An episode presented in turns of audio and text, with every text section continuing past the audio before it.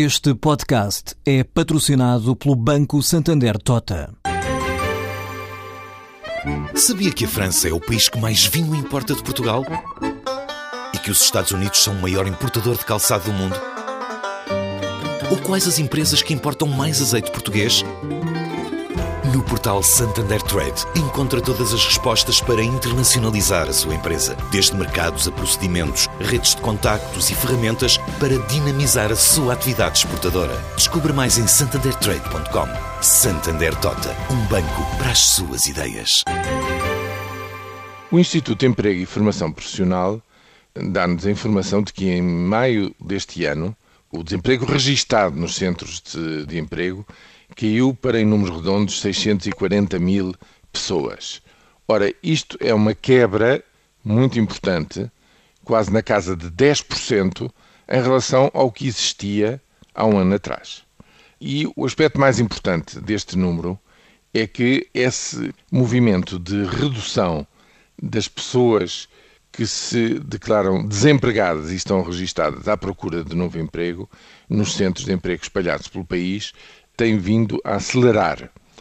E porquê? Bem, há uma explicação principal, é a existência de empregos sazonais ligados ao turismo. Eh, julgo que é essa a explicação principal, eh, justamente porque este valor conjuga-se com uma estatística da atividade turística em abril que efetivamente deu um, um grande salto para cima, potenciado pelas miniférias da Páscoa. De facto, há um resultado muito positivo no setor do turismo de norte a sul do país em abril passado. Eu julgo que estes dois valores têm que ser conjugados. Agora, atenção, o que é que isto quer dizer? Bom, em primeiro lugar, isso não é um número oficial de desempregados, é simplesmente o desemprego registado, que é sempre historicamente inferior ao desemprego real. Primeiro aspecto.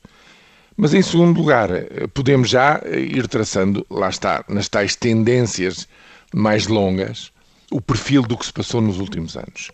A partir da entrada na Troika, e digamos como sinal de quase um tiro de partida, o desemprego começou a subir muito rapidamente. No resto do ano 2011, no inverno de 2011 subiu imenso, continuou a subir em todo o ano de 2012 e atingiu o seu ponto mais alto em janeiro, fevereiro de 2013. Desde então para cá, a curva vai descendo, mas descendo muito devagarinho, e só agora, neste ano de 2014, é que, desde o princípio do ano, há um sinal de uma quebra mais acentuada. É evidente que isto não quer dizer que a crise social acabou, muito longe disso. Não quer dizer que os postos de trabalho, que agora são a contrapartida criada por esta redução do desemprego registado sejam permanentes e não passem de empregos sazonais. Portanto, isto nada nos diz sobre a qualidade do emprego criado. Mas para já há mais pessoas a trabalhar e há menos pessoas nas filas dos centros de emprego do nosso país.